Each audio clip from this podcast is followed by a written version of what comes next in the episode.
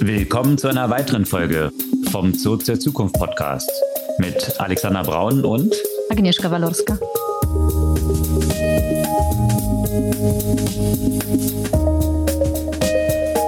Was gab's Neues letzte Woche? Da gibt es wieder eine ganze Menge News. Elon Musk hat einen neuen Konkurrenten ausgespäht, Substack. Da hatte vergangene Woche Substack ein neues Feature gelauncht und macht hier Twitter etwas Konkurrenz. Und äh, da ist es interessant zu sehen, wie Elon Musk darauf reagiert und was da so mit Free Speech zu tun hat. Naja, ah ich dachte, das interessiert dich nicht mehr und du lässt die Finger erstmal von Twitter rund um Elon Musk.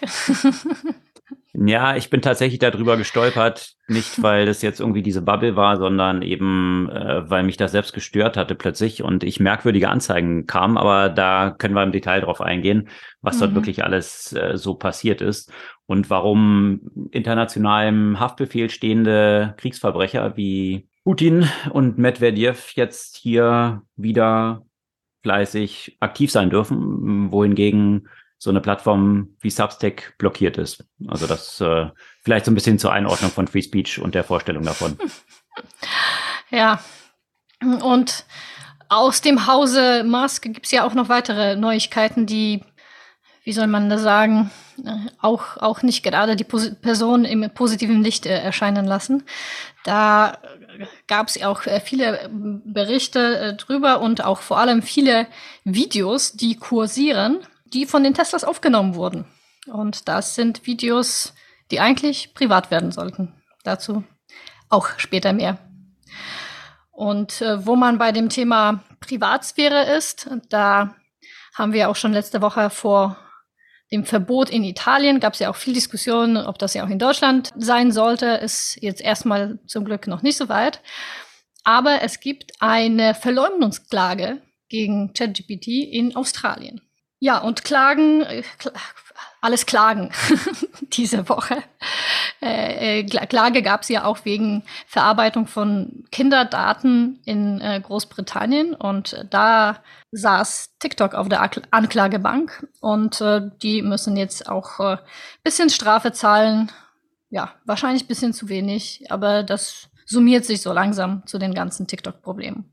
Ein bisschen älter als Kinder, das sind dann die 30 under 30 äh, die berühmte Forbes-Liste, wo wiederum eine weitere Gründerin, die sich mit diesem Titel auszeichnet, in ihren ganzen Profilen jetzt vor Gericht steht. Da hatten wir auch schon mal von berichtet. Frank, die App, die von JP Morgan für 170 Millionen, glaube ich, oder 130 Millionen, auf jeden Fall für einen dreistelligen Millionenbetrag übernommen wurde und der Betrug, der dahinter steckt. Ja, das ist der Strauß von Themen heute. Bevor wir jetzt in die Details einsteigen, kurz die Erinnerung. Ihr könnt unseren Podcast gerne abonnieren. Einfach auf den Folgen-Button klicken und dann erhaltet ihr die neueste Folge automatisch jeden Dienstag ganz früh morgen in eurem Feed.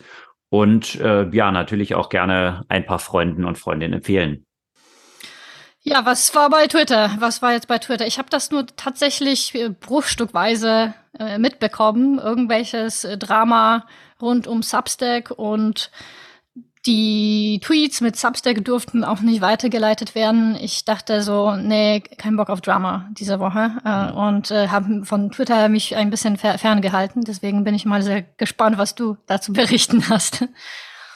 Ja, ganz kurz da noch zum Hintergrund. Substack, für alle, die es nicht kennen, ist eine Plattform, die es Creators ermöglicht, eigene Newsletter zu erstellen und die zu monetarisieren. Also eigentlich ein Newsletter-Tool, wie man es auch anders kennt. Aber man hat hier eben die Möglichkeit, das Lesen des Newsletters an ein Abo zu knüpfen, sodass eben vielleicht nur ein Teil erstmal ersichtlich ist. Und wenn man dann den ganzen Newsletter lesen will, dann muss man eben in Zahlungsoptionen konvertieren. Und das ist ziemlich populär geworden bei einer ganzen Reihe von ja, recht prominenten Leuten auch, die darüber eben ihre Reichweite monetarisieren wollen. Auch hatten wir davon berichtet, dass Einzelne zum Beispiel von der New York Times und anderen großen Zeitungen weggegangen sind als Journalisten, wo sie natürlich in Anführungsstrichen nur fix ihr Gehalt bekommen und dort sehr populäre Newsletter auch hatten und dann gesagt haben, das kann ich meine Brand, meinen Namen besser monetarisieren für die gleiche Arbeit, die ich mache, indem ich nicht mehr einen Arbeitgeber wie die New York Times dort als Zwischenstelle habe. Und das funktioniert eben mit Substack ganz gut.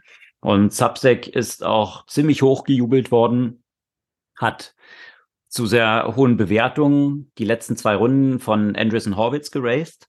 Und das ist jetzt so das Interessante daran, weswegen die zeitliche Fügung hier auch ein bisschen brisant ist, dass es jetzt hier den Konflikt mit Twitter gibt. Sie sind gerade dabei, nach neuem Geld zu suchen, wo man sich auch fragen kann, wie haben die so schnell ein paar hundert Millionen verballert mit einem Newsletter-Tool? Also kann man sich natürlich so ein bisschen fragen, sind es dann zum Teil die Payouts, die sie dann natürlich an ihre Kunden dort dann ermöglichen, weil die darüber das monetarisieren, aber das müsste ja eigentlich zum großen Teil durch die Gebühren gedeckt werden, die die Abonnenten von ihren Kunden wiederum sind. Also stellt sich so ein bisschen die Frage, wie viele Leute braucht man dann eigentlich in so einen Operations? Äh, ja, auf jeden Fall haben sie aktuell eine Aktion laufen, wo jeder sich dran beteiligen kann. Also zur gleichen Bewertung, die sehr hoch war, die wahrscheinlich auch stark zurückgekommen sein wird unter den allgemeinen Umständen gerade, kriegen sie anscheinend oder haben sie jetzt Schwierigkeiten, von VCs weitere Kohle zu der Bewertung zu bekommen. Deswegen haben sie jetzt die Hintertür genommen und sagen, wir machen jetzt ein Crowdfunding von der Community und haben dort jetzt fast acht Millionen zusammen, was bei dem Burn, die sie zu haben scheinen, ja jetzt auch nicht so lange halten sollte. Aber jetzt kommt das Interessante. Sie haben ein Announcement gemacht, dass sie jetzt nicht nur dieses Newsletter-Tool anbieten, sondern künftig auch Substack Notes. Und Substack Notes ist etwas ähnlich wie Twitter. Also es schießen ja lauter so Twitter-Klone in der Z letzten Zeit aus dem Boden, spätestens nachdem Elon Musk Twitter übernommen hat. Und viele sich so fragen, möchte ich da eigentlich noch unterwegs sein? Jetzt also auch Substack.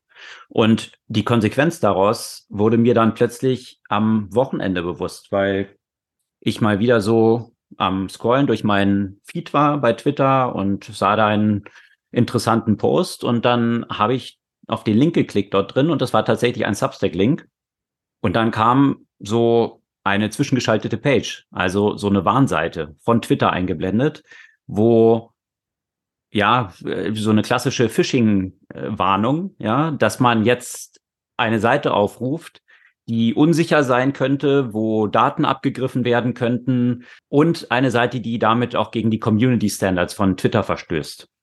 Und dann habe ich mich gewundert, was ist das jetzt irgendwie Spam-Seite? Hab den Link nochmal gecheckt, hab gesehen, nee, ist ein Substack, ganz normaler Substack-Link. Und hab dann weitergeklickt und landete da ganz normal in diesem Newsletter. Und wenn ich mir das dann so angeschaut habe, keiner dieser Punkte, die dort genannt werden in dieser Standard-Warn-Page von Twitter, entspricht dem, was dann dahinter steckt. Also man hat hier ganz klar, jetzt um diesen Konkurrenten da aus dem Rennen zu schießen, einfach arbiträr Standard-Phishing-Warnseite dazwischen geschaltet, die aber de facto nichts damit zu tun hat. Also es handelt sich ja um keine Phishing-Page und auch keiner der Punkte, die dort genannt ist, gegen was sie anscheinend verstoßen sollte, treffen zu. Und ähm, dann da habe ich mich gewundert, ein bisschen weiter gegoogelt und dann äh, kam ziemlich schnell heraus, dass es schon ein ziemlicher Shitstorm geworden ist. Und zwar, was Twitters Elon Musk gemacht hat, das hier als Vergeltungsaktion gegen einen möglichen Konkurrenten, der dort entsteht, diese Free Speech, weil Elon Musk ist auch so ein Free Speech Absolutist, also alles soll auf der Plattform stattfinden. Das hat er ja vorher immer kritisiert gehabt, dass dort einzelne Leute blockiert werden. Komischerweise jetzt einfach eine ganze andere Company blockiert ist und dort kein Traffic mehr hingeleitet wird. Und das geht noch viel weiter. Das ging so weit oder geht so weit, dass Links, wenn Substack in, in einem Tweet vorkommt, kann dieser Tweet aktuell nicht mehr retweetet werden und nicht mehr geliked werden. Wenn man das machen will, dann erhält man die Nachricht, dass einzelne Funktionalitäten bei diesem Tweet eingeschränkt sind. Also wie bei den Fake News früher, ne? um so, so, so quasi so bestimmte Informationen rund um Corona zum Beispiel zu nicht, nicht weiter zu verbreiten. Also haben diese Desinformationsklausel hier angewendet. Genau. Und wenn man dann sich in die Suche begibt von Twitter und zum Beispiel nach Substack sucht, dann sieht man die markierten Begriffe, die dann kommen. Also A, es wird überhaupt nichts mehr zu Substack angezeigt, sondern man sieht ja in den Suchergebnissen dann immer fett markiert den eigenen Suchbegriff. Komischerweise erscheint in keinem der Ergebnisse der Begriff Substack, sondern nur noch fett markiert Newsletter. Also es werden einfach nur noch Matches gemacht von Substack einfach zu Newsletter die als Suchresultate dann angezeigt werden. Also, und das hat natürlich zu einem ziemlichen Fallout geführt. Interessanterweise auch irgendwie zu so Best bei Best Buddies von Elon Musk. Also da hatten wir auch mal von berichtet, dass die Twitter-Files, ja, also die komischerweise nur an sehr selektierte Journalisten gegeben wurden. Es drehte sich damals um Blockade von Demokraten anscheinend, dass, dass die hier gegen Trump äh, agiert hätten bei Twitter. Und äh, komischerweise haben diese Daten, die das belegen sollten, zur Auswertung nur so sehr selektiv einzelne Journalisten bekommen. Matt Taibbi zum Beispiel und äh, noch ein paar andere. Und äh, da war damals ja schon so klar, das hat Elon Musk denen zugeschanzt, weil die sowieso positiv Elon Musk gegenüber berichten würden. Komischerweise hat jetzt Matt auch gesagt, dass er Twitter den Rücken kehren wird, weil er natürlich auch einen eigenen Subset-Newsletter betreibt und darüber ganz gut Geld verdient. Und ja, man fragt sich aktuell, also wie viel Koks muss man da eigentlich genommen haben, so als Elon Musk, um rundherum jetzt sogar nach und nach die Leute, die bisher, bisher eigentlich immer so als Fanboys agiert haben, die mittlerweile jetzt auch schon ja zu verscheuchen von der Plattform. Also hm das klingt tatsächlich mittlerweile so als wie so eine Bucketlist von, was muss ich alles machen, um so eine Plattform so schnell wie möglich in Grund und Boden zu schießen und sämtliche Leute dort zu vertreiben. Ich meine, wer will da noch? Habe ich mich auch gefragt, warum, äh, wenn du sagst, ne, bei, bei, bei Substack das alles so hochkocht, ähm, dann muss er äh, Mastodon jetzt tatsächlich nicht wirklich als Konkurrenz betrachten, weil sonst müsste er eigentlich auch noch die ganzen Profile blockieren von den ganzen Leuten, die mittlerweile ihren Mastodon-Handle äh, in ihrer Beschreibung und äh, zum Teil in ihren Tweets und so weiter haben. Kommt vielleicht auch noch. Ja, wobei bei Mastodon hat er sich wahrscheinlich gedacht, dass es eben so kompliziert zu bedienen, dass das es eh äh, so eine kleine Gefahr. Nische ist. Hm. Und zu Mastodon habe ich jetzt auch noch nicht viele Leute gesehen, die dort ja jetzt wirklich so wie bei Substack eine riesige Audience haben, mhm. äh, die dann wegwandern könnte von Twitter. Und natürlich ist für viele Twitter, gerade die jetzt auch Substack nutzen, ein wichtiger Kanal, weil die häufig darüber natürlich ihre ganzen Follower aufgebaut haben, die bislang dort aber nicht monetarisieren konnten. Aber das ist ja mhm. auch wiederum, da kommen wir zum nächsten Punkt. Musk hatte ja im Februar diesen Jahres ganz groß angekündigt, Starting today, Twitter will share ad revenue with creators for ads that appear in their reply threads. Also, um damals schon, damals, Februar, paar, ein paar Monate her, dem zu begegnen, dass die Super-Influencer auf Twitter Twitter nicht wirklich monetarisieren können, hat er gesagt, guck mal, wenn jetzt irgendwie Ads dort angezeigt werden, kriegt ihr einen Anteil davon. Starting now. So, jetzt zwei Monate später haben sich so ein paar Influencer mal gemeldet und gefragt, ja, wo sind denn meine Payouts eigentlich? Weil ich habe noch nichts gesehen.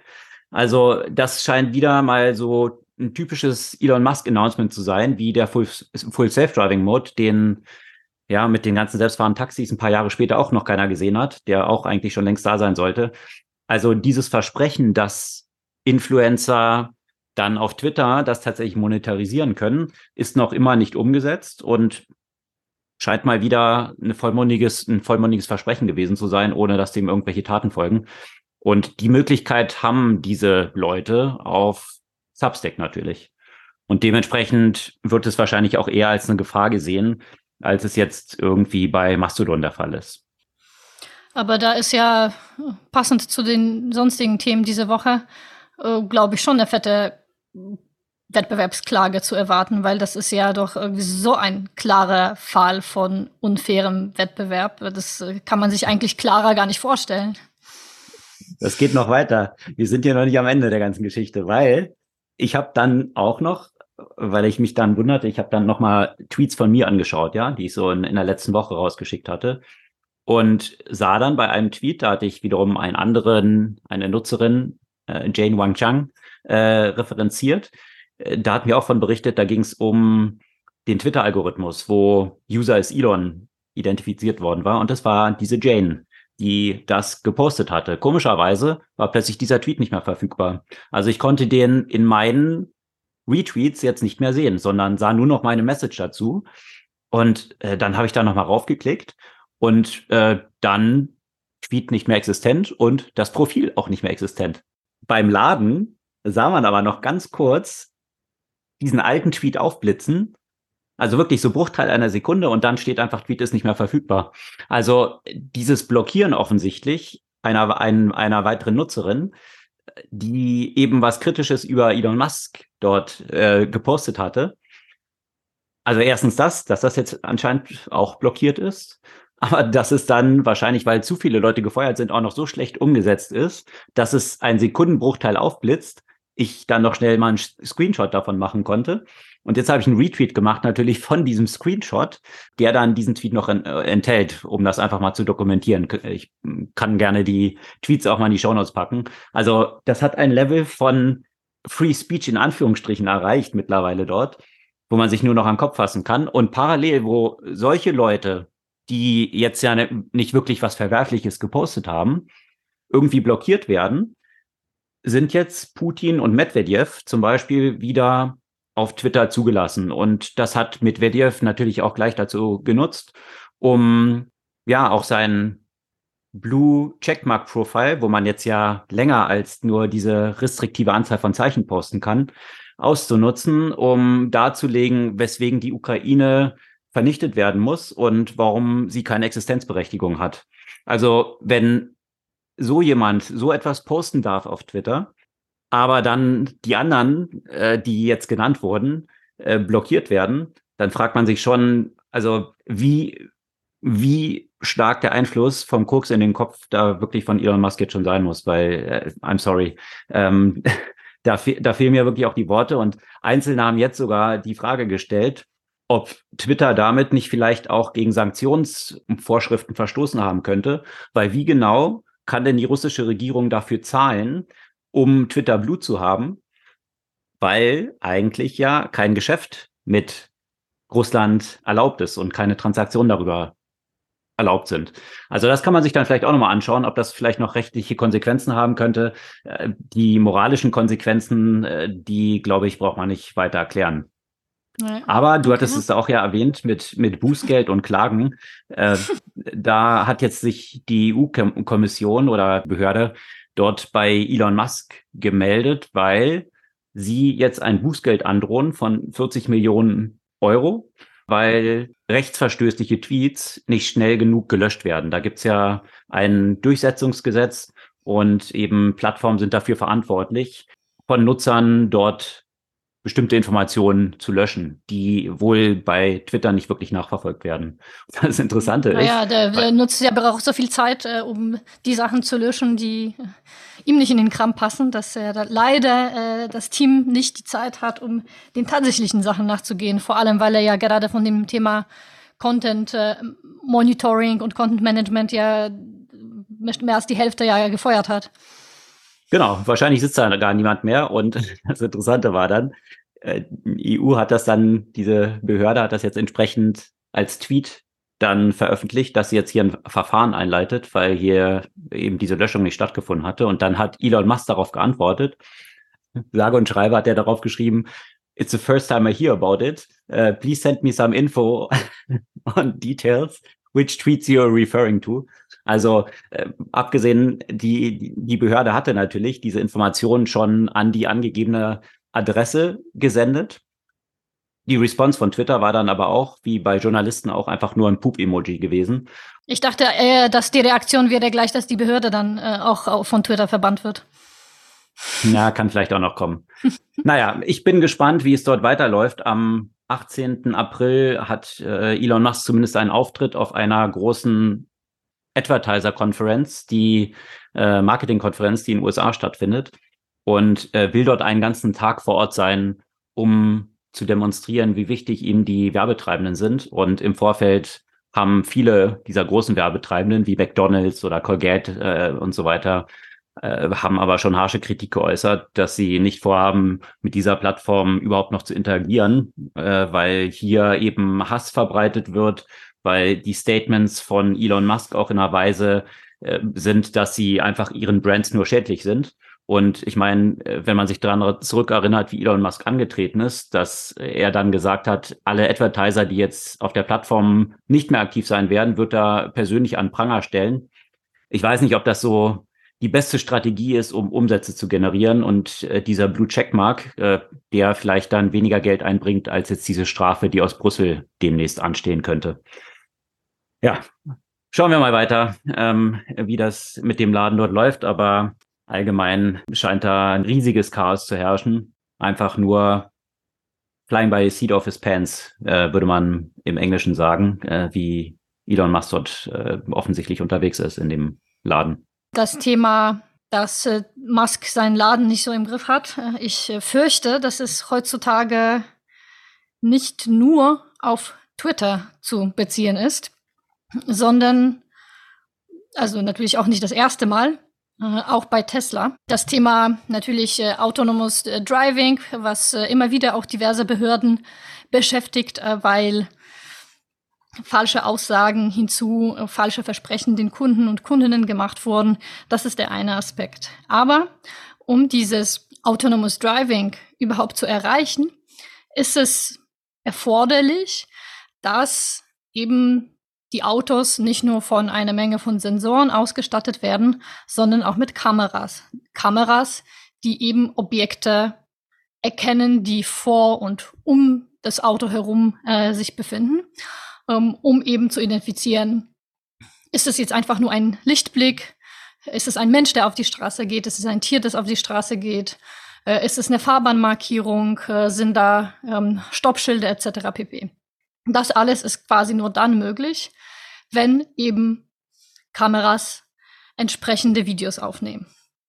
Und nicht nur das, sondern natürlich, um das auszuwerten, reicht es ja nicht, dass eine automatische St Auswertung stattfindet, sondern da müssen ja auch Menschen ran. Ne? Also diese Videos werden von Menschen dann entsprechend kategorisiert, um die Objekte zum Beispiel zu identifizieren, um festzustellen, was welche Relevanz hat, um einfach die Daten kontinuierlich zu verbessern und auch bestimmte Edge Cases zu identifizieren. Ja, da ist es normal, dass vor allem während sich diese Technologie in der Entwicklung befindet, einfach sehr viel manuell evaluiert werden muss.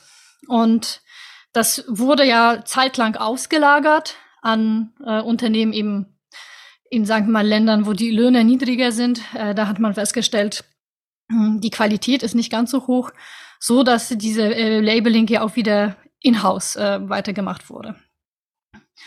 Und äh, ja, lange Ausführung zu dem Thema. Was passiert, wenn Videos in die Hände von Menschen äh, geraten ist, dass sie ja nicht immer in der Lage sind, diese Videos für sich zu behalten, äh, sondern dass diese Videos dann im Zweifel auch einfach online kursieren. Sei es Videos von irgendwelchen Crashes, äh, also Situationen, die tatsächlich auf der Straße stattgefunden haben, aber es geht ja eigentlich noch weiter. Da Teslas ja auch dann aufnehmen, äh, wenn das Auto eben nicht gerade fährt, äh, gab es eine ganze Reihe von sogar, sagen wir mal, intimen Fotos äh, von zum Beispiel der Garage, wo jemand äh, zu dem Auto splitterfasernackt quasi rangegangen ist und äh, das äh, wurde dann eben sofort aufgenommen und so weiter. Also diese ähm, diese Videos, es ist logisch, dass diese aufgenommen werden sollten, um das zu verbessern. Aber die Einfachheit, mit der sie in die Hände der Mitarbeiterinnen und Mitarbeiter geraten, die sie dann weiter verbreiten, sorgt natürlich äh, für ziemlichen äh, Unmut. Und ähm, da kann man ja auch sehr stark davon erwarten, da, dass da ja eventuell äh, gerade in den USA auch äh, Klagen gegen die gegen Tesla geben wird, äh, zumal man auch anhand der Location Data natürlich auch noch identifizieren konnte, wer zum Beispiel, äh, wem zum Beispiel diese Tesla gehören konnte, äh, die gerade diese Videos aufgenommen hat. Also auch da an der Stelle scheint er nicht alles unter Kontrolle zu haben, der liebe Elon. Hm. Tja, ist halt immer die Frage mit Innovation und was pusht man und äh, wie geht man dort voran. Häufig verändern sich Regulierungen dann auch entsprechend mit äh, verändernden Technologien. Bloß die Frage ist halt hier, wie stark man das dann pusht. Ich glaube, hier in der EU läuft ja auch aktuell noch eine Klage oder in Deutschland auch wegen dem Modus, also dieses Wächtermodus, wenn Tesla geparkt absteht, wo auch die Kameras dann noch aktiv sind rundherum mhm. um das mhm. Auto.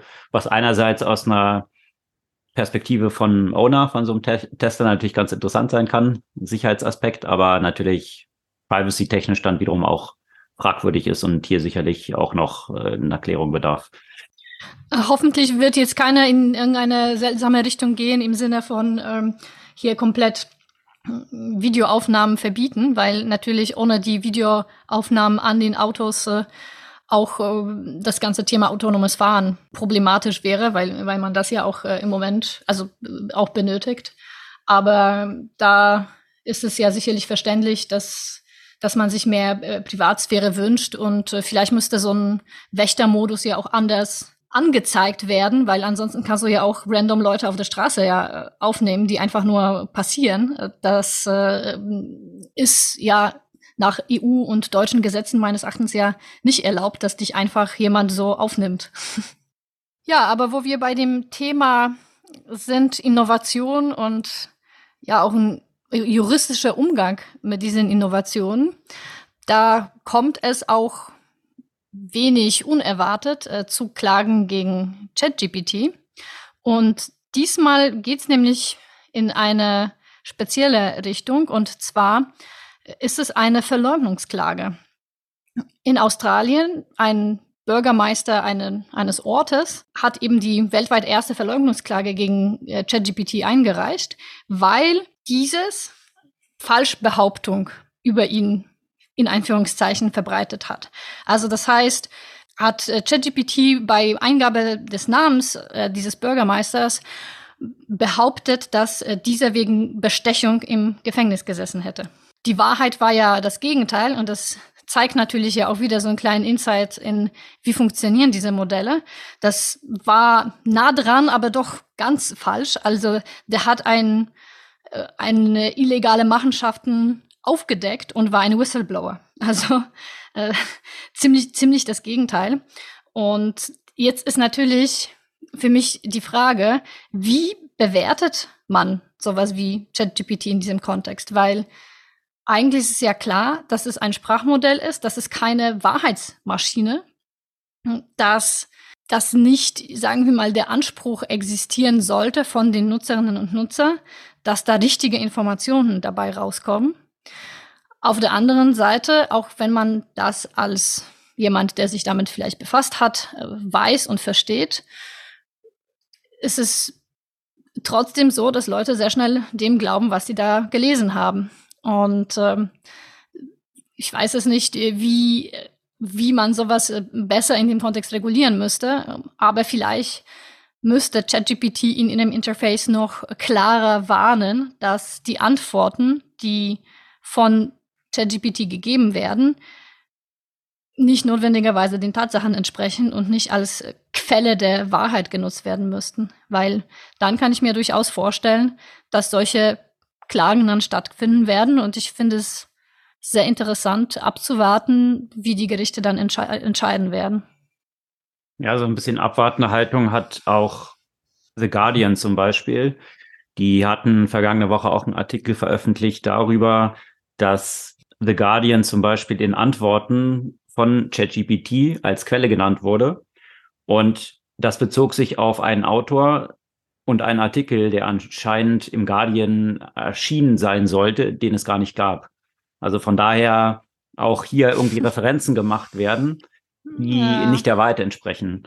Und äh, The Guardian ist jetzt noch nicht so weit gegangen, dass sie jetzt Klage eingereicht haben, aber sie haben gesagt, dass das auch die Begründung ist, weswegen sie selbst jetzt solche Generative Models noch nicht selber anwenden, äh, aber jetzt eine Einheit im Guardian gegründet haben, die sich intensiv mit dieser Technologie beschäftigen und die Grenzen ausprobieren und Möglichkeiten für den Einsatz dessen. Aber eben mhm. bewusst jetzt nicht headfirst dort reinspringen, wie jetzt zum Beispiel andere Buzzfeed, äh, die das ja schon zum Schreiben von Artikeln verwenden, um erstmal zu evaluieren. Und ich denke mal, das ist sicherlich auch ein guter Ansatz, weil wenn man noch keine Ahnung davon hat, im ersten Schritt klingt ja erstmal alles super und sieht toll aus, aber so wertvoll das ist in ganz vielen Use Cases, so gefährlich ist es auch in wiederum anderen Use Cases. Und da gehört eben ähnlich wie du es gesagt hast, also jetzt ein großes Warnzeichen dort dran zu hängen, vielleicht, vielleicht eine Möglichkeit, who knows. Aber diese Komplexität, die dahinter steckt, wie das eigentlich funktioniert, ist ja wahrscheinlich den meisten nicht wirklich, wirklich vermittelbar. Und wenn etwas so schlau klingt, also es klingt ja schlauer, als die meisten so sprechen und formulieren würden, dann hat es natürlich auch eine hohe Überzeugungskraft, das dann gleich für bare Münze zu nehmen, was dabei rauskommt. Bing-Chat ist natürlich in dieser Hinsicht spannend, weil dann ja auch die tatsächlichen Links geliefert werden. Also wenn man sich da zum Beispiel eine Zusammenfassung, wenn ich eine Zusammenfassung von einem Artikel äh, dort gemacht habe, wurden mir gleich noch weitere Artikel zum Beispiel empfohlen zu diesem Thema. Also das hat ja dann wirklich die Live-Data Live bezogen und somit hat natürlich eine viel höheren, einen viel höheren Wahrheitsbezug. Und ich glaube, dass diese das Thema auch rund um Plugins und so weiter, wo man dann wirklich proprietäre äh, Datenquellen und vor allem auch noch aktuelle Datenquellen noch mit einbinden kann, dass sich da vieles daran äh, ändern wird an der tatsächlichen Faktualität. Aber was mir auch bei Microsoft aufgefallen ist, das ist, also du merkst, wie simpel zum Beispiel zum Teil die Filter sind. Ja, also das ist so Pseudo-Jugendschutz äh, amerikanischer Natur. Ne? Also quasi, du kannst ja alles Mögliche degenerieren lassen, aber bloß es kommt da ein Wort, was rund um Sex und Nacktheit äh, vor, vorkommt, dann ähm, kollabiert das ganze System. Und ich wollte mir nämlich diesen Beitrag zu Tesla von dem ich äh, eben gesprochen habe, zusammenfassen lassen. Und dann hat sie jedes Mal geschrieben und ich sehe live, wie es schreibt, schreibt, schreibt. Und dann kam das Wort Sex und dann hat es aufgehört zu schreiben und gesagt, ich kann dir keine Antwort geben. Mhm. Und danach konnte ich auch gar keine Frage mehr stellen. Dann habe ich versucht, okay, aber diese Artikel, schreibt doch diesen Artikel, dass er äh, so um, dass er keine offensive, offensive Wording sozusagen verwendet und so weiter. Ich habe dich nicht verstanden, ich habe dich nicht verstanden. Also ich musste quasi alles komplett killen und musste von, von neu anfangen. Also die, die Jugendschutz in Anführungszeichen Maßnahmen sind echt bisschen, bisschen sehr stupide und bisschen sehr, sehr basic, ne? Ja, aber deswegen ist es ja auch sehr umstritten in der AI-Szene, wie jetzt auch das Vorgehen von OpenAI ist. Einerseits eben vor diesen großen Gefahren und äh, dass eigentlich eine Gefahr für die ganze Menschheit besteht, aber gleichzeitig das Produkt dann in den Markt zu pushen ziemlich früh auch in den Markt zu pushen und zu sagen, wir wollen es ja öffentlich testen. Also klar, sie haben ein paar Monate vorgelegt, wo sie einzelne solche Einschränkungen, wie du es jetzt gerade beschrieben hast, vielleicht dann vorgenommen haben.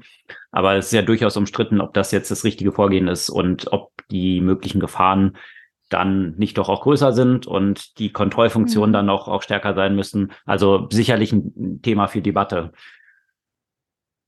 Aber so so Hand aufs Herz, würdest du das jetzt aufgeben wollen, nachdem du das jetzt ein äh, paar Wochen, Monate jetzt mittlerweile testen konntest und Natürlich damit arbeiten nicht. konntest? Natürlich nicht. Natürlich nicht, ne? Auf gar keinen Fall. Aber die, die, die Frage stellt sich dann aber auch, also jetzt, wenn man selbst aber auch ein gewisses Verständnis davon hat und das noch ein bisschen einordnen kann, äh, dann glaube ich, hat man in seinem Kopf zumindest diesen Warnhinweis, den du dir für alle Nutzer wünscht. Und ähm, für mich stellt sich dann aber die Frage, ob dieser Warnhinweis wirklich was bringt, weil äh, allein, dass der Warnhinweis auf Zigarettenschachteln drauf ist äh, oder andere Sachen auch schädlich sind. Äh, oder bei sozialen Medien mit Desinformation, hm, ja. Hm. Das bewegt jetzt nicht zwangsläufig alle Nutzer dazu, das auch so wahrzunehmen und dem Handeln, das Handeln dann entsprechend anzupassen. Ja, also was die, was die richtige Lösung ist. Ich habe jetzt auch keine kleine, mhm. klare Vorstellung davon. Also ich finde es ja schon wichtig, dass man äh, dieses Produkt natürlich auch mit möglichst vielen Edge Cases auch, die dann entstehen können. Nur wenn du eben viele Nutzer mhm. auch drauf hast, die alle möglichen Sachen ausprobieren, dass du es dann auch nur wirklich gut verbessern kannst. Aber mhm. natürlich die möglichen Gefahren, die damit einhergehen, wie wir schon häufig diskutiert haben mit allen Tools. Ja, je mächtiger das Tool ist, mhm. desto mächtiger sind die positiven wie die negativen Potenziale dort drin. Mhm. Und äh, ja, dementsprechend umstritten ist es auch in der AI-Community. Ja, auf jeden Fall. Ja, aber ich fand es interessant. Jemand hat diesen Vergleich auch auf LinkedIn gemacht. Natürlich hinkt das ein kleines bisschen, aber ich finde, es geht ja schon in diese Richtung, indem er, sagen wir mal, eine fiktive Story erzählt hat, als er zum Baumarkt gegangen ist und äh, wollte eigentlich eine, äh, einen Hammer äh, kaufen. Und ähm, dann hat er keinen Hammer gefunden und dann hat er aber auch so einen großen Case mit ganz vielen Verschlüssen und äh, mit einem Preistag von irgendwie 10.000 Euro äh, ein Device gefunden, der wie ein Hammer aussah, aber es stand dran General Purpose Killing Device und äh, hat er so ein bisschen darauf abgezogen, dass natürlich die, die meisten Technologien dazu äh, genutzt werden können, eben auch ja Harms hinzuzufügen, also äh, negative Konsequenzen hinzuzufügen. Aber soll man deswegen alles verbieten? Denn wenn, wenn das der Fall wäre, dann würden wir, glaube ich, so einiges nicht nutzen können. Also alleine Autos dürften eigentlich nie entstanden haben. Ja. Und Feuer hätte man auch verboten, weil im Zweifel ja alles abbrennen Klar. kann. Und äh, ist ja auch immer wieder passiert, dass ganze Städte abgebrannt sind. Trotzdem hat es die Zivilisation extrem vorangebracht, dass es Feuer gibt. Also von daher, äh, ich glaube, die, die Frage beantwortet sich von selbst, dass man Technologie weder verbieten sollte noch kann.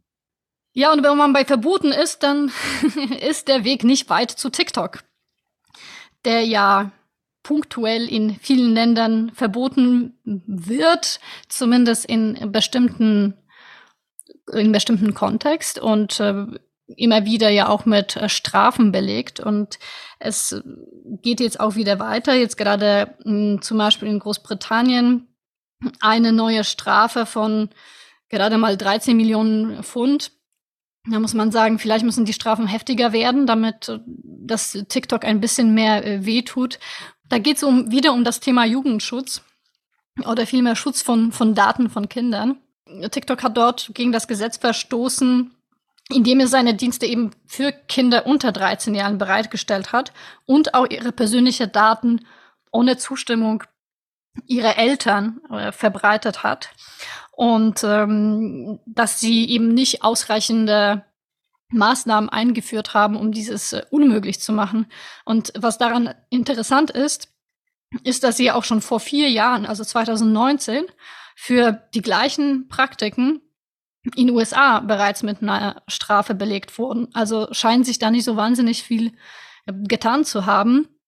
Und gleichzeitig auch interessante Beiträge äh, zu diesem Thema teilen wir natürlich alles in, äh, in den Notes, mh, hm, wie grundsätzlich der, der Algorithmus auf Verletzlichkeit von Kindern quasi aufbaut und äh, für viele ist TikTok immer noch assoziiert mit lustigen Tanzvideos, Musikvideos ähm, und so weiter. Aber mittlerweile ein Ort, wo sich extrem viele Themen rund um Selbstverletzung, äh, rund um Essstörungen zum Beispiel verbreiten. Und äh, das ist natürlich genau das, worauf viele Kinder eben reinfallen, sich dort in ihren eigenen Problemen quasi bestätigt fühlen, ähm, wo, wodurch diese Probleme dann ja auch noch verstärkt werden. Also auch da äh, sieht man eben die, die entsprechenden Konsequenzen äh, des, des Algorithmus von, von TikTok. Und bei dieser Technologie oder bei diesem Tool finde ich ja auch immer wieder sehr schwierig einzuschätzen, ja, wie, wie die Konsequenzen äh, sein sollten äh, von Seite der Regulatoren, gerade wenn es dann darum geht, äh, Kinder zu schützen. Aber auch hier verbieten ist immer so eine schwierige Fragestellung bei, bei solchen Produkten.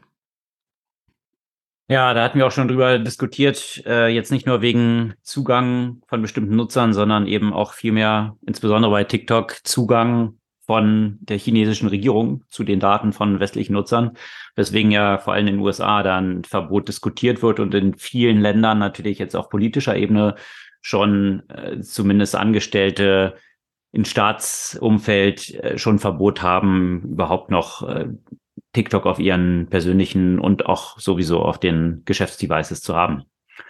Da wird sicherlich auch noch eine Menge passieren. Da laufen ja noch die Beratungen, wie es dort weitergehen soll mit TikTok. Ja, aber was äh, rechtliche Konsequenzen angeht, da gab es auch eine interessante News aus den USA, jetzt mehr aus dem Startup-Umfeld und dem Umfeld von besonders erfolgreichen Gründerinnen und Gründern, die gerne ihre Profile ja auf LinkedIn, du hattest auch eben erwähnt, ja mit diesem Emblem 30 under 30 Forbes List zieren, also besonders bei unter 30-Jährigen hervorgestochen haben äh, in, durch ihre Leistung. Und jetzt kann man sich halt fragen, äh, könnte diese 30 under 30 auch äh, 30, die unter 30 Jahre Haft nur bekommen haben, äh, auch heißen, weil äh, immer mehr Leute aus dieser Liste tatsächlich jetzt äh, ja vor dem Gericht stehen und mit möglichen langen Haftstrafen belegt werden. Und der neueste Fall ist Javis aus den USA. Sie hatte Frank gegründet und äh, wir hatten auch schon davon berichtet. Äh, Frank war ein Fintech, was es ja, Studentinnen und Studenten ermöglichen sollte, äh, Kredite für ihre Ausbildung dort möglichst einfach zu bekommen. Also ein einfaches Onboarding. Und äh, das sollte in kurzer, innerhalb kürzester Zeit drei Millionen Nutzerinnen und Nutzer generiert haben, ist dann für 170 Millionen von JP Morgan gekauft worden und äh, die waren dann etwas überrascht, als sie dann das erste Mal diese drei Millionen E-Mail-Adressen anschrieben und eine extrem niedrige Response bekamen. Und dann haben sie ein bisschen nachgeforscht und haben dann festgestellt, dass wahrscheinlich etwa nur 300.000 Nutzer tatsächlich auf dieser Plattform sind. Der Rest ist irgendwie zusammen gegoogelt worden oder man hat hier Fake-Profile erstellt und das dann für viel Geld verkauft. Das ist natürlich schon etwas haarsträubend, wie man dann als Gründerin davon ausgehen kann, dass sowas einem nicht irgendwann um die Ohren fliegt, weil was hat sie sich vorgestellt, was dann mhm. der Acquirer mit diesen ganzen Kontakten macht? Wenn sie eigentlich de facto Kontakte kaufen, drei Millionen Kontakte, davon gibt's nur 300.000. Also. Aber was mich wundert, ist, dass das erst nach dem erfolgreichen Verkauf stattgefunden hat, weil ich weiß nicht, es gab ja mal sowas, das hieß Due Diligence. Und da hat man eigentlich das, was man gekauft hat, erstmal so ein bisschen geprüft und geguckt, ist das alles legit? Funktioniert das alles? Und wenn Sie nur eigentlich Kontaktdaten kaufen, dann hätten Sie sich das nicht angucken müssen? Also vorher und nicht erst nachher? Ja, deswegen läuft natürlich jetzt auch eine weitere Untersuchung von einer m, hm, Aufsichtsbehörde in den USA. Und diese Untersuchung betrifft jetzt wiederum JP Morgan weil genau sich diese Frage stellt natürlich auch, äh, wie gut, und das ist nicht die einzige Akquisition, die jetzt hier durchleuchtet wird, ist hier die Bank tatsächlich vorgegangen und hat man hier vielleicht auch Sorgfalt vermessen lassen? Und wenn Sie dort Sorgfalt vermessen lassen haben, äh, was wirft das insgesamt für ein Dicht auf die Bank? Und äh, dementsprechend dürfte JP Morgan diese ganze Geschichte auch neben den 170 Millionen, okay, das ist Pocket Change, äh, wenn man sich anschaut, wie viele Milliarden die Gewinn alleine gemacht haben, dann ist es nicht mal so ein Blip in the Bucket, ja, also von daher, das wird sie wahrscheinlich am wenigsten kratzen, aber natürlich diese Ermittlungen, die jetzt gegen JP Morgan selbst laufen, wegen dieser und anderer Akquisitionen. Ja, da äh, kann ich mir schon vorstellen, dass da einzelne Leute auch ihren Hut nehmen müssen und äh, bin mal gespannt, was dort, wie das dann weiterläuft. Aber es gab ganz interessante Analyse dann wiederum von Chris äh, Becky, der hatte mal dann sich angeschaut, wie viel Geld diese ganzen äh, 30 under 30 von Forbes quasi eingetrieben haben. Und äh, er ist auf eine Zahl gekommen, die er ermittelt hat, dass sie zusammen 5,3 Milliarden in Funding für ihre Ventures bekommen haben. Insgesamt aber unter denen, die eben jetzt verhaftet wurden aus dieser Liste, für Scams in der Größenordnung von 18,5 Milliarden verantwortlich sind. Also äh, ganz interessanter Turnout von Multiple, äh, zumindest äh, Investment hier in Fraud zu verwandeln und natürlich eine interessante Diskussion, die wir auch schon ein bisschen anhand von anderen Fällen, Elizabeth äh, Holmes zum Beispiel und anderen äh, auch geführt haben. Wie weit geht noch Fake it till you make it, was natürlich auch so ein Prinzip ist, was vorgelebt wird da eigentlich auch der Bogen wieder zum Anfang, Elon Musk. Äh, viele der Aspekte, die er verkauft, wie Full Self-Driving Mode, sind ja auch noch nicht wirklich als Produkt existent, aber werden schon verkauft. Da ist dann natürlich immer die Frage, das sind natürlich die Vorbilder, die dann groß gefeiert werden und äh, was natürlich dann auch auf irgendwelchen Forbes-Covern landet. Und äh, irgendwann zieht man das dann vielleicht auch nach. Da stellt sich dann natürlich immer die Frage, wie weit ist dieser Stretch von was versprechen und dieses Produkt nur noch nicht ganz fertig haben und jetzt wirklich irgendwas Blaues vom Himmel zu versprechen oder offensichtlichen Fraud zu begehen. Und äh, da werden die Grenzen wahrscheinlich immer fließender, aber ich denke, in diesem Fall lässt sich das äh, bei Frank auch ziemlich klar nachvollziehen, äh, wie die Dame zu diesen Daten auch gekommen ist, die dort die Grundlage gewesen sind. Ja, Alex, uns kann ja nicht mehr passieren, dass wir auf irgendeine 30 under 30 äh, Liste landen. Von daher sind wir safe. Ja, aber das hatte dann ein VC auf LinkedIn auch so suffisant dann mal erwähnt, diese ganze Geschichte und äh, die Frage gestellt, ob man sich dieses 30 under 30 tatsächlich so unbedingt äh, in sein Profil schreiben will, weil das doch in der Regel eine hohe Korrelation gibt. Also A, Leute, die sich darum bemühen, das kriegst du ja jetzt nicht einfach so nachgeworfen und gleichzeitig aber so hart sind die Kriterien jetzt auch nicht, um, also äh, wer alles auch Forbes-Autor sein kann. Forbes ist ja nun auch eine Brand, die in der letzten Zeit gerade nach mehreren Verkäufen und Übernahmen ja auch extrem gestretched wurde, so dass ich mir ja, wenn irgendein Artikel verlinkt ist, wo Forbes dann in der URL steht, schon häufig Gedanken mache, a, ob ich darauf überhaupt klicke und b, ist es dann dort auch dann schwer häufig zu erkennen, ob es dann jetzt ein Forbes Stuff Writer ist oder diese unendlichen ja, Sponsored Forbes, Content, ne? ja, nicht nur mhm. Sponsored Content, sondern so Contributor. Die haben ja auch so ein Contributor-Netzwerk. Ja, es ist fast das Gleiche, sie, oder? Ja, genau. Also da kann Wirkt halt jeder, kann halt jeder ja. irgendwie mhm. mehr oder weniger ähm, Forbes-Autor und Autorin sein und sich irgendwie mit dieser Brand schmücken. Das ist natürlich auch etwas gefährlich. Also diese, diese mhm. Brand dann so entsprechend äh, zu verwässern. Und wenn ich irgendwie 30 an der 30, ich meine, äh, wie viel 30 von diesen 30 gibt's denn dann? Also das, äh, das sind dann eher so ähm, 300.000 oder so, ähm, mehr oder weniger unter 30. Und dann stellt sich natürlich auch wiederum die Frage, ja, wie lustreich ist dieser Club dann wirklich? Anyway. Äh, Aber von denen, die du ja erwähnt hast, die waren ja sogar, die meisten oder viele von denen waren sogar ja auf dem Cover, ne? Also das heißt, das waren ja schon die herausragenden 30, Under 30. Ja, einzelne Hier, davon äh, waren tatsächlich auf dem Cover, aber waren gar nicht äh, Teil des 30 Under 30. Äh, die haben es auch so geschafft, viel mhm. Ford äh, anzuhäufen, äh, wenn man jetzt von Sam Bankman-Fried und anderen spricht. Oder mhm. äh, Elizabeth Holmes. Ich weiß nicht, ob die 30 under 30 war. Ich glaube auch nicht. Ja, klar, aber klar, ja, die, doch, doch. Die zählt auch zur Liste. Ja, ja. Die beide. Ich glaube beide. Nee, Sam Bankman-Fried so, nicht. Die du gerade, ne? Mhm. Mhm, okay. Anyway, aber das äh, so ein bisschen zur Hinterfragung auch einzelner dieser Glorifikation, die dort stattfinden. Ich meine, im deutschen Startup-Ökosystem gibt es ja auch so ein paar Charaktere, die da ähnlich unterwegs sind. Äh, nicht mit ganz so viel Breitenwirkung, wie es tatsächlich in den USA dann der Fall ist. Aber ja, von daher äh, mal schauen, wie es dort mit Frank weitergeht und ob dann Einzelne daraus die Lehren ziehen. Aber ich glaube, allein dadurch, dass sich natürlich das ganze Investmentklima, da gab es auch eine interessante Statistik von den VCs im letzten Jahr, sich die Investments um 50 Prozent reduziert haben. Ich glaube, das ist auch eine Bereinigung die so schmerzhaft sie ist, durchaus ab und zu auch mal wieder ganz heilsam ist, äh, die jetzt getrieben durch die Zinsen eben das Geld etwas teurer macht und äh, jetzt nicht jeden Shit nach oben floatet, der irgendwie als Startup in Anführungsstrichen äh, verkauft werden kann. Und äh, ja, da werden sich eine ganze Reihe von Modellen in den nächsten Monaten auch noch aussortieren. Da bin ich fest von überzeugt. Mhm. Ja, hast du eine Buchempfehlung diese Woche? Nee. Keine ich habe es nicht geschafft. Diese, nee, habe ich tatsächlich, äh, bin jetzt gerade an einem längeren Buch dran und noch einen zweiten und so habe ich jetzt äh, nichts, nichts fertig gelesen. Aber das Buch, was ich gerade lese, würde sehr gut dazu passen, wovon, worüber wir heute gesprochen haben, aber das kommt dann nächste Woche. Dann soll es das heute ohne Buchempfehlung gewesen sein. Frühlingshafte Wetter lädt ja auch dazu ein, rauszugehen und äh, vielleicht auch nicht die ganze Zeit ins Screen oder ein Buch zu schauen, sondern so etwas die ersten Frühlingstage äh, zu nutzen. Ich werde es heute auch machen, Ostermontag, wo wir aufnehmen, aber pünktlich morgen am Dienstag, wenn ihr es jetzt hört, heute im Idealfall äh, die neue Folge draußen. Wenn sie euch gefallen hat, gerne ein paar Freunden weiterleiten.